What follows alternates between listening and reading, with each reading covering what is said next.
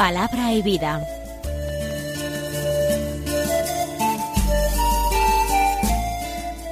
Con el padre Manuel Horta desde Sevilla.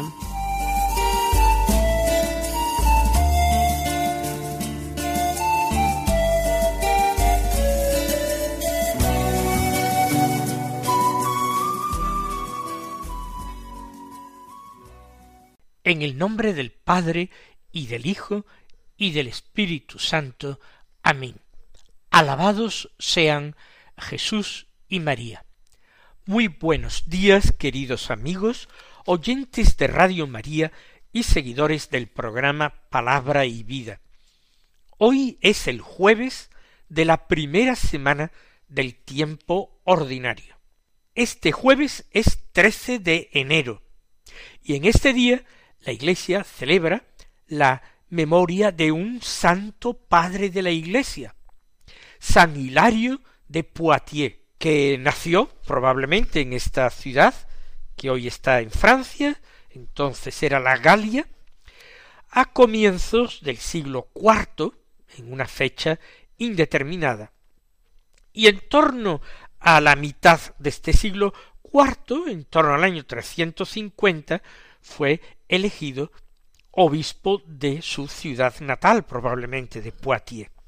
Era una época terrible para la historia de la Iglesia, donde muchos, muchísimos obispos habían caído en la herejía, la herejía arriana que había comenzado en Oriente, pero había llegado a extenderse también al occidente contando con el apoyo del poder político, desde emperadores bizantinos hasta monarcas visigodos o de distintos pueblos bárbaros. Recuerden que los visigodos que entran en la península ibérica son arrianos. Precisamente por su valiente confesión de la fe católica, San Hilario fue desterrado por el emperador Constancio. Escribió obras doctrinales en defensa de la fe católica y dedicadas también a la interpretación de las sagradas escrituras.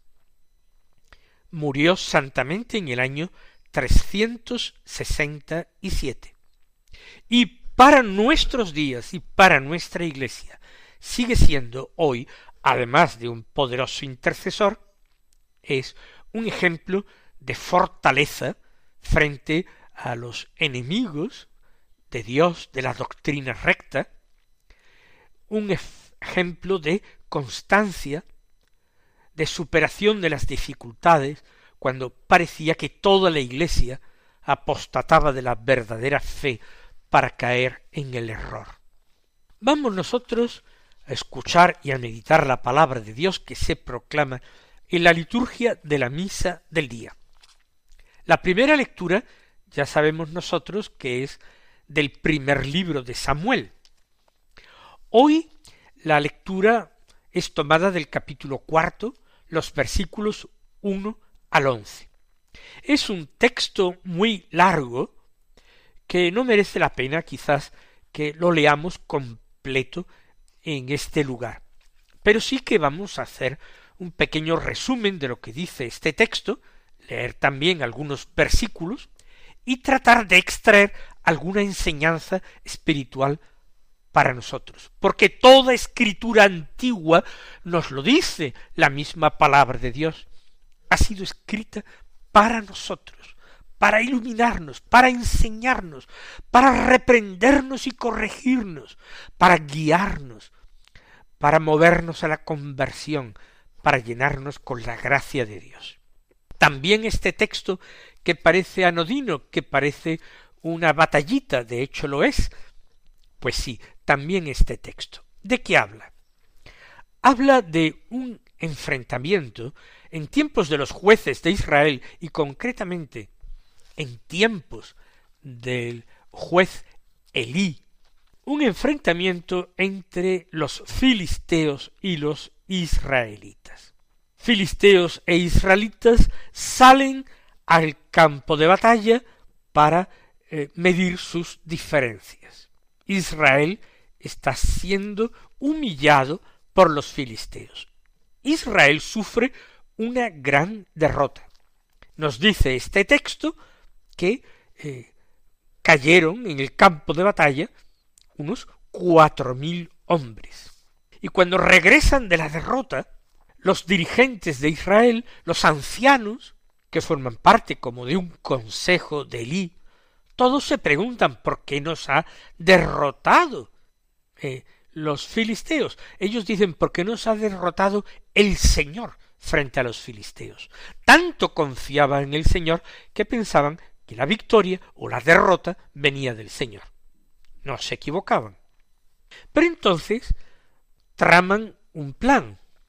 Se dicen entre ellos traigamos de Silo, donde reside Eli, donde estaba también Samuel, traigamos de Silo el arca de la alianza del Señor, que venga entre nosotros y nos salve así de la mano de nuestros enemigos.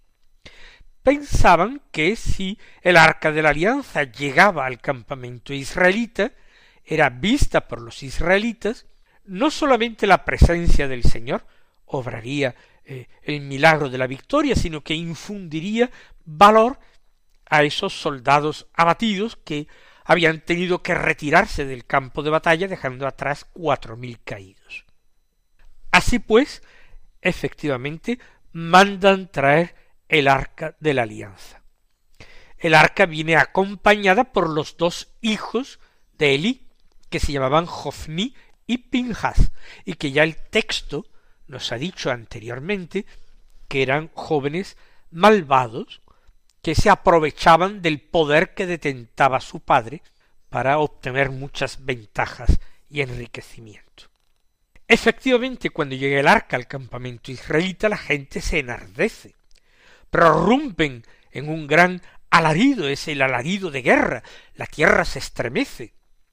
¿Qué ocurre? Los filisteos, que están en su campamento gozosos de la victoria obtenida, se llenan de gran temor cuando se enteran de que el arca de Dios ha llegado al campamento, dicen, eh, su Dios ha venido en medio de ellos, ¿qué va a pasar con nosotros?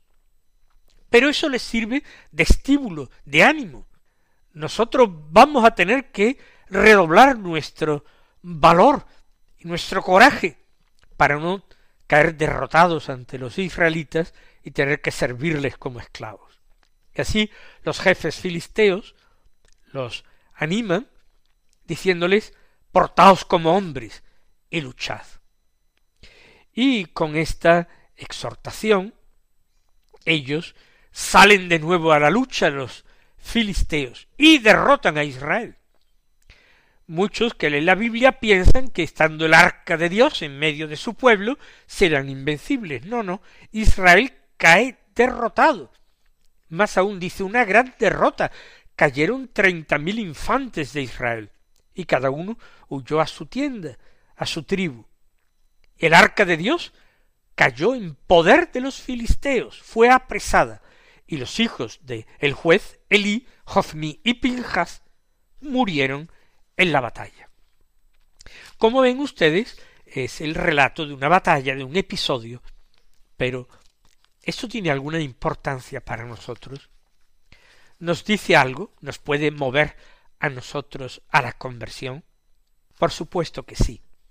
Nos mueve a una conversión que no está basada en una falsa esperanza, que no está basada simplemente en la realización de unos ritos mágicos, en el cumplimiento perfecto de unos rituales que nosotros creemos que nos van a salvar, ponemos la esperanza en cosas que en sí son buenas y santas, pero no procuramos cambiar el corazón.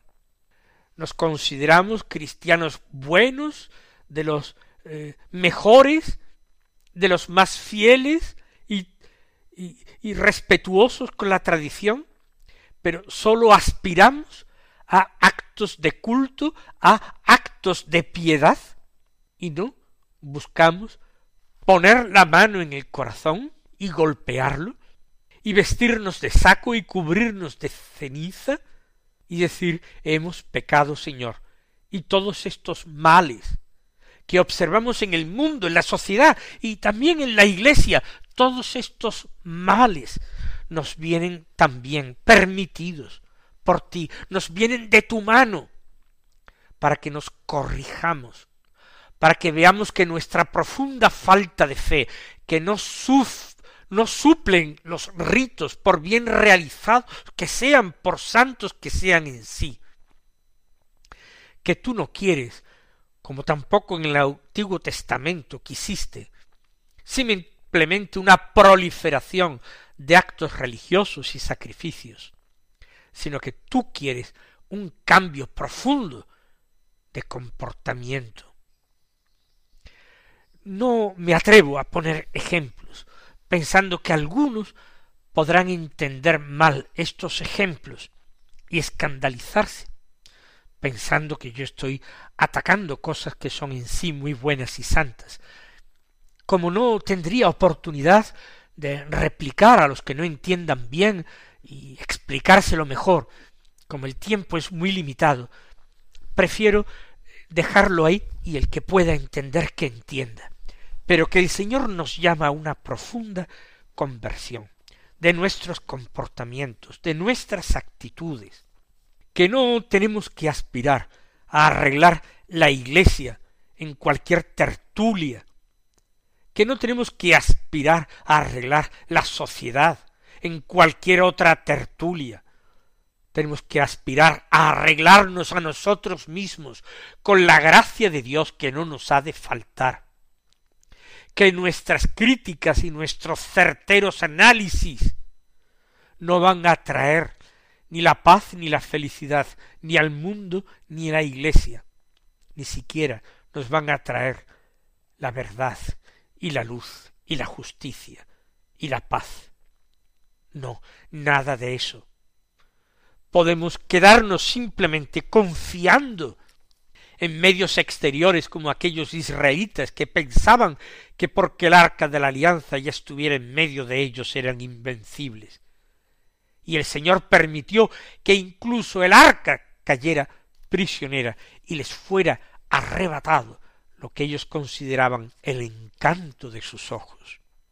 Lo mismo que más adelante el Señor permitiría que incluso el templo de Jerusalén fuera quemado, incendiado y arrasado, antes, antes saqueado, para que no pongamos la esperanza y la confianza en lo de fuera, sino sólo en el Señor que salva los corazones humillados y quebrantados. Pues vamos a pedirle al Señor esta actitud de humildad, de contrición y de conversión, que es la única que podrá ayudarnos a acoger la salvación de Dios en nuestras vidas.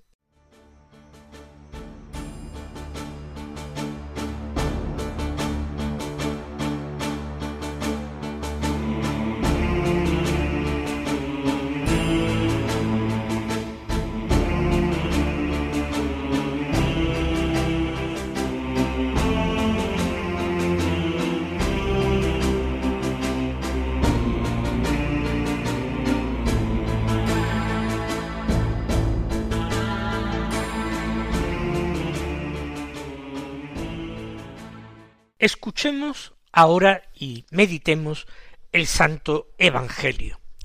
Según San Marcos, del capítulo primero, los versículos cuarenta al cuarenta y cinco, que dicen así En aquel tiempo se acerca a Jesús un leproso suplicándole de rodillas Si quieres puedes limpiarme. Compadecido extendió la mano y lo tocó diciendo quiero, queda limpio. La lepra se le quitó inmediatamente y quedó limpio. Él lo despidió encargándole severamente no se lo digas a nadie, pero para que conste, ve a presentarte al sacerdote y ofrece por tu purificación lo que mandó Moisés, para que le sirva de testimonio. Pero cuando se fue, empezó a pregonar bien alto y a divulgar el hecho. De modo que Jesús ya no podía entrar abiertamente en ningún pueblo, se quedaba fuera, en lugares solitarios, y aun así acudían a él de todas partes. Es un episodio muy hermoso. La súplica del leproso. Pero ¿qué es lo que suplicaba el leproso? Porque si leemos con atención este texto, vemos que el leproso no está directamente pidiendo nada. Indirectamente lo está pidiendo todo, sin necesidad de palabras, con su confianza, con su apertura total a la acción de nuestro Señor Jesucristo. Pero él no dice en ningún momento cúrame de mi enfermedad, límpiame de mi lepra. No lo dice. Él adopta una actitud muy especial, de rodillas.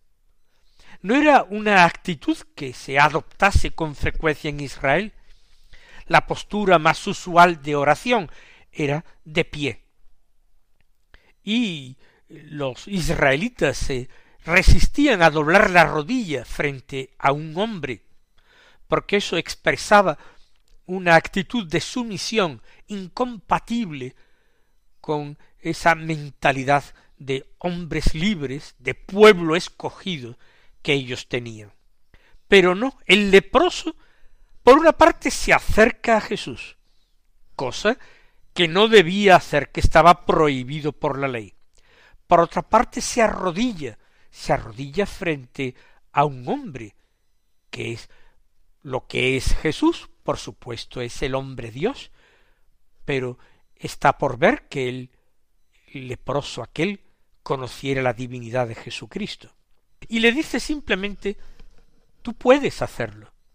Si quieres, puedes limpiarme. Tú tienes una palabra capaz de dar vida, de dar salud. Tú tienes una palabra capaz de limpiar profundamente lo que nadie es capaz de limpiar. Nada hay tan parecido a la lepra en la mentalidad del hombre bíblico como el pecado. El pecado es como una lepra espiritual que hace al hombre un foco de contagio e infección para otros hombres. Por eso el leproso debía vivir apartado fuera de las ciudades y pueblos y advertir de su presencia gritando impuro, impuro, y en otras épocas, ya en Europa, en otras épocas, tocando una campanilla para que la gente pudiera apartarse a su paso. Pero este hombre se acerca, porque sabe que Jesús no va a ser contagiado, ni ninguno de los que acompañe a Jesús y esté con él va a ser tampoco contagiado. La fuerza de vida que irradia de Jesús es suficientemente fuerte para proteger a los suyos. Pero el amor de Cristo es también suficientemente inmenso, generoso y abundante para dar sin menguar jamás y para incluir en ese amor a los más desdichados de la sociedad, los leprosos. Efectivamente, el corazón del Señor se siente conmovido. Por eso dice San Marcos que compadecido extendió la mano y lo tocó, diciendo lo quiero, queda limpio. Efectivamente, estaba bien cerca, lo ha podido físicamente tocar. ¿Era necesario acaso?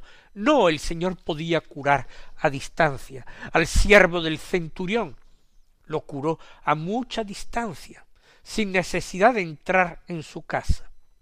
Pero a este que se le ha acercado, el Señor le demuestra que no experimenta ni asco, ni odio, ni rechazo. Permite que se le acerque e incluso estrecha más esa cercanía tocándolo. Tú puedes salvarme si quieres, es que yo quiero salvarte. Y el milagro acontece inmediatamente. Se le quitó, dice el texto, inmediatamente. ¿Acaso nosotros podemos tener ninguna duda de que seremos siempre acogidos por el Señor. A pesar de ser los peores pecadores del mundo, los más grandes criminales, ¿acaso el Señor sentirá asco, rechazo u odio de nosotros? No temamos, no temamos por grandes que sean los pecados. Nos odiarán los hombres, nos rechazarán Cristo Jesús. Jamás. Compadecido, le tocó. Se acercó a él y le tocó para decirle, quiero, quiero que seas salvo, quiero que quedes limpio para obrar ese milagro. En segundo lugar, en el texto encontramos ese deseo de mantener el secreto mesiánico por parte de Jesús, lo despide encargándole que no se lo diga a nadie, eso sí, que cumpla la ley, que vaya al sacerdote, que ofrezca lo que estaba prescrito en la ley de Moisés por la curación o purificación de la lepra, para que sirva de testimonio de que realmente aquel hombre ha sido verdaderamente curado. Pero que se calle, no es el momento todavía de anunciar que Jesús es el Mesías. El hombre incumple el mandato de Jesús. Mal hecho, la obediencia es lo mejor, pero él empieza a pregonar bien alto y a divulgar el hecho, con consecuencias negativas para Jesús. Dice San Marcos que a partir de entonces ya Jesús no puede entrar abiertamente en ningún pueblo, en ninguna población. ¿Por qué? ¿Porque la gente cree que se ha contagiado Jesús? No, porque la gente se da cuenta de que hace milagros espectaculares. La gente se abalanza hacia él. Y en las poblaciones eh, resultaba algo verdaderamente difícil mantener el equilibrio entre la convivencia ciudadana y la atracción que suscitaba Jesús. Tenía que quedarse el Señor en las afueras, tenía que quedarse en lugares solitarios. Y allí acudía la gente, y allí acudían las multitudes. Pero Jesús ha salvado así, y a mí me gusta, y lo he compartido en estos micrófonos de Radio María en otras muchas ocasiones cuando se ha leído este texto u otro semejante, que el Señor no cura a distancia, ya lo hemos visto, está bien cerca, lo toca, pero además el Señor carga sobre sí las consecuencias del pecado de los hombres, hace suyas esas consecuencias para redimirlas. El que no puede entrar en la ciudad es un leproso, el leproso ya puede entrar porque ha sido curado, pero Jesús es ahora el que tiene que quedarse fuera. La redención no se hace sin sangre, sin cruz. Mis queridos hermanos, que nosotros nos gocemos de esta salvación de nuestro Señor y que también le digamos con toda la confianza de nuestro corazón, si quieres, puedes limpiarme. Él os bendiga y hasta mañana si Dios quiere.